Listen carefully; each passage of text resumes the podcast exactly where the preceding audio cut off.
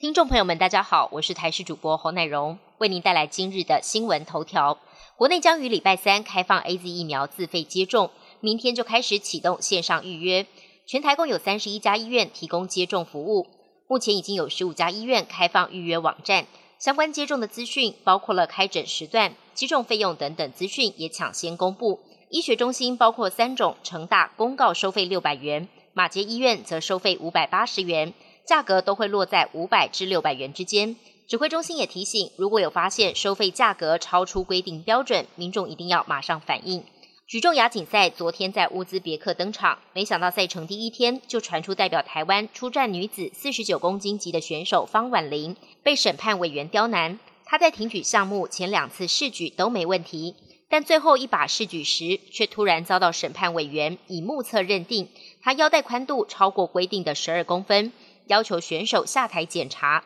最后方婉玲因为节奏被影响，只获得第六名成绩。体育署强调，将会提醒选手跟教练上场前再检查，或是携带皮尺自保，避免再有像这样主观判定的情况重演，影响选手的备战心情。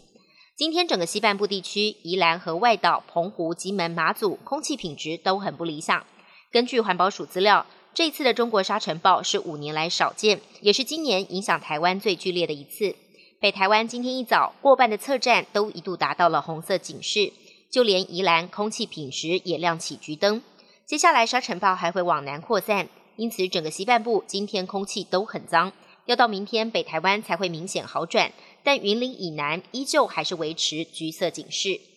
欧洲新冠肺炎疫情又有死灰复燃的迹象，意大利国铁准备在罗马米兰之间开辟高速直达列车的新路线，这两天展开试营运。每天往返各有两车次，想要搭乘车子的民众必须比发车时间提早至少四十五分钟到达车站，并提供四十八小时内的 PCR 检测或是鼻咽拭子抗原检测的阴性证明才能上车。买了阴性列车的车票，但筛检结果却呈现阳性，还是只能全额退费，无法搭车。像这样的阴性列车，假如成功，往后也将会扩展到其他路线。日本经典美食豚骨拉面的汤头必须用猪骨、鸡骨和许多蔬菜熬煮一整天，才能堆叠出鲜美的滋味。但最近日本科学家发现，熬汤的猪骨头除了制造美味，也能抗辐射。看似好像天方夜谭，其实背后是有科学根据的。